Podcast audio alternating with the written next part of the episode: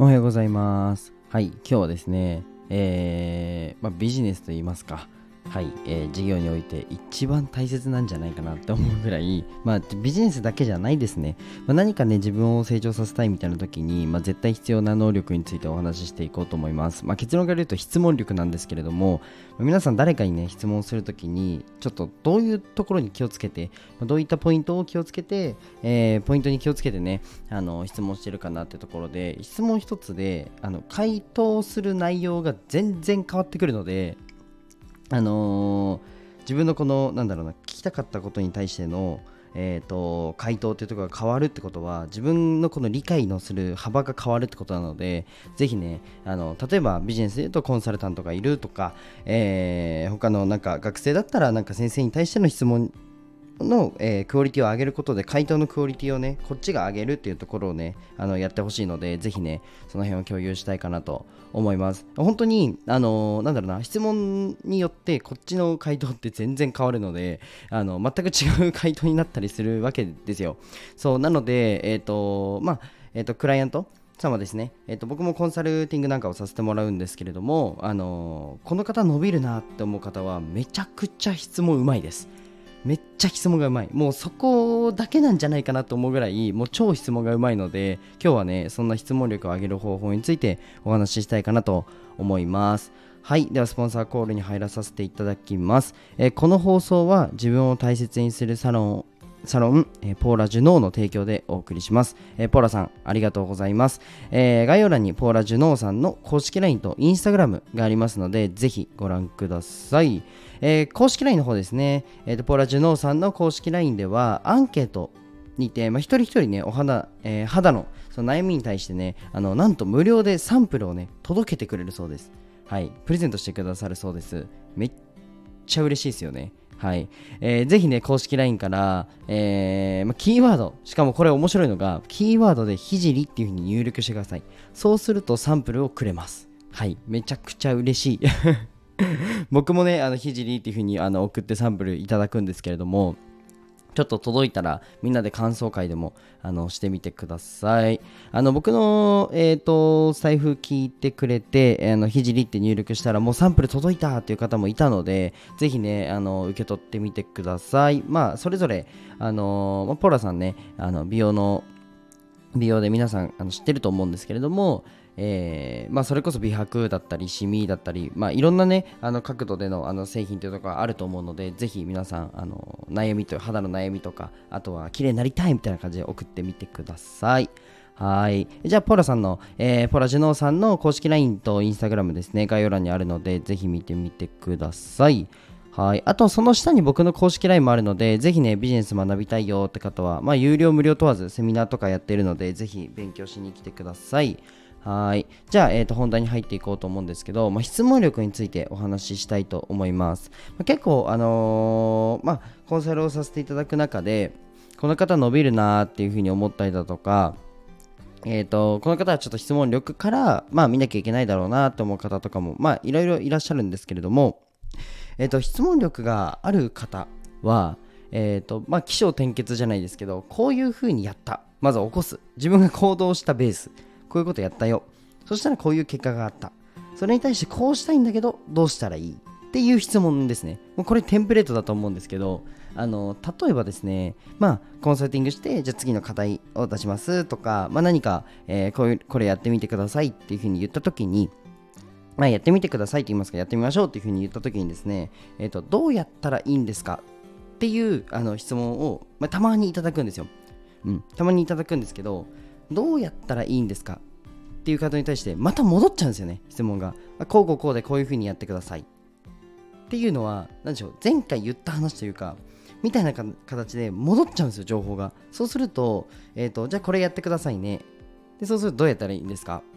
え、これやってください。みたいな感じで、進まない、進まないというか、進みにくいんですよね。ラリーが増えると、えっ、と、ラリーが増えるとどうなるかというと、お互い工数が増えるので、本当に使うべき時間が減るんですね。っていうのがまず一つと、あとは、えっ、と、まあ、これはね、あのー僕も人に言えないんですよ。自分自身も意識してて、誰かに質問するときは、僕はこういうことやりました。で、結果こういうことが起きました。それに対して、今これに悩んでるんですけど、どうしたらいいですか？この順番ですね絶対にでなんでかっていうと自分のそのなまず起こす、まあ、気象転結を起こさないと何かしら行動だったり何かしらアクションを起こさないと改善点が見つからないんですよそう改善点が見つからない。例えばそうだな。うんとじゃあ広告でもいいしその集客でもいいんですけど、えー、集客どういうふうにやったらいいんですか？まあ、もちろんね、一番最初ってもうそれ、ま、なんだ何行動していいかすらわからないと思うので、まあ、最初はこういう手段がありますよっていうのを、まあ、お教えさせていただくんですけれども、集客どうやってやったらいいんですか？の質問は、人による。人によるし、えーと、何やった方がいいのかっていうところは、えー、なんだろうアクションを起こしてみないと分かんないんですよ。テストできないんですよ。っていうのはあの一発でこれじゃあ何百人集客できるっていう、まあまあ、ある程度ねあると思うんですけれども手法っていうのはある程度テンプレはあるんですけどえっ、ー、とそうだなじゃあ広告一つとってもこういうじゃあクリエイティブこういうデザインで広告を打ちました。そこからじゃあクリックしたのが何人でえー、そうだな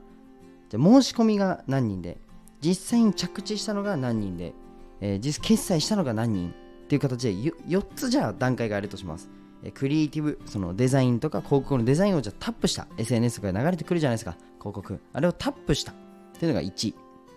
はい。あじゃあそもそもその前に見たですね。クリエイティブを見たが1。で、タップしたが2。申し込みが3。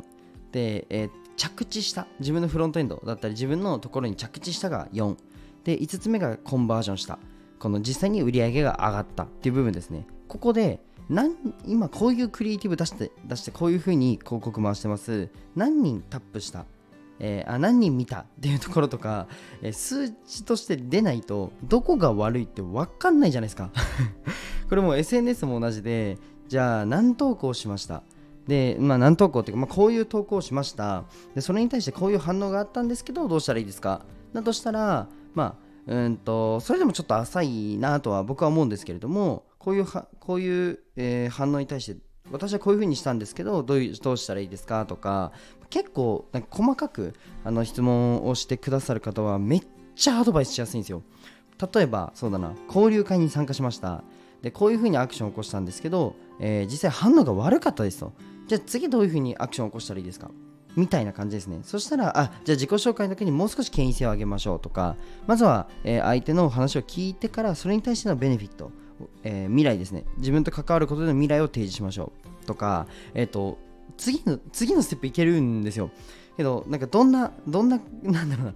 わかりますかね？この感覚。そう学校の先生とかにもうんと勉強教えてくださいって言うんじゃなくてじゃ生物のえー、じゃ解剖生理学を学びましたけどここの仕組みでこうこうこういうふうに私は思うんですけどこれって何で教科書だとこういうふうに書いてあるんですか？っていう質問があるとえー、先生としては教えやすいんですよね。この感覚です。で、これって結構学生とか、まあ、カリ多分日本のカリキュラムの問題だと思うんですよ。その皆さん本当に悪くなくて、皆さんというか、まあ、僕もできないことあるので、あのしょうがないなって思う普通に思うんですけどなんかうんとやっぱり自分の行動したことととかそもそも、えーと、質問された側もですねじゃあ皆さん今何かしらお仕事とか、まあ、学生だったら例えば部活とかやってると思うんですけどうんめっちゃ抽象的に今の仕事どうやってやるんですか？って言われると質問にめっちゃ困ると思うんですよ。回答にめっちゃ困ると思うんですよ。けど今の仕事例えば部下とかにね今のこのお仕事一連の流れでこの部分に対してじゃあ接客に対して私お客様のにこういう風な接し方をしました。けどあんまり反応が悪かったので次どういう風に立ち回った方がいいですねって言われるとあそのパターンのお客様はこういう風にやったって今までのデータを下ろせるんですよ。そうそうそうそうそうなのでぜひねあの何か質問するときにはアクションしたベースであの回答した回答っていうか質問してあげると回答者は回答しやすいかなと思うので、ま、質問力は何だろうな相手のためでもあるんですけどそうではなくてあの自分のバージョンアップのためにあの質問力ってところは見ていただけたらなと思います。はい、ぜひね、あのやっていただけたらなと思います。なんか共感してくれたりだとか、あの逆にあのひじりくん私こういうところで質問力ってところは見てるよみたいなところのポイントがありましたらぜひコメントで教えてくれたらなと思います。あとは公式 LINE があの概要欄にありますので、まあ、ポーラさんの下にあの私の公式 LINE があるのでぜひあのタップしてくれたらなと思います。今月は、えーと、フィールドマーケティングについてお話します、まあえーとセミナーマーケティングのお話ですね。えっ、ー、と、まあ、フィールドを制するものはビジネスを制すと僕はずっと言ってるんですけれども、この空間、この場所で、まあ、どういうふうな、えー、どういうふうにすると売り上げにつながったり、まあ、集客に実際紐づくのっていうところをね、あのお話ししていきたいと思います思います。はい。ぜひ興味がある方は公式 LINE の方に来てくれたらなと思います。で、スタイフ経由の方は基本的にあのセミナー無料にしてて、まあ、スタイフ経由でスタイフやったことある方は基本的に無料にしてます。はい。まあ、ダウンロードしてある方は基本的に無料でやってるので、ぜひ来てくれたらなと思います。はい。じゃあ今日はこの辺で終わりたいと思います。じゃあ、バイバイ。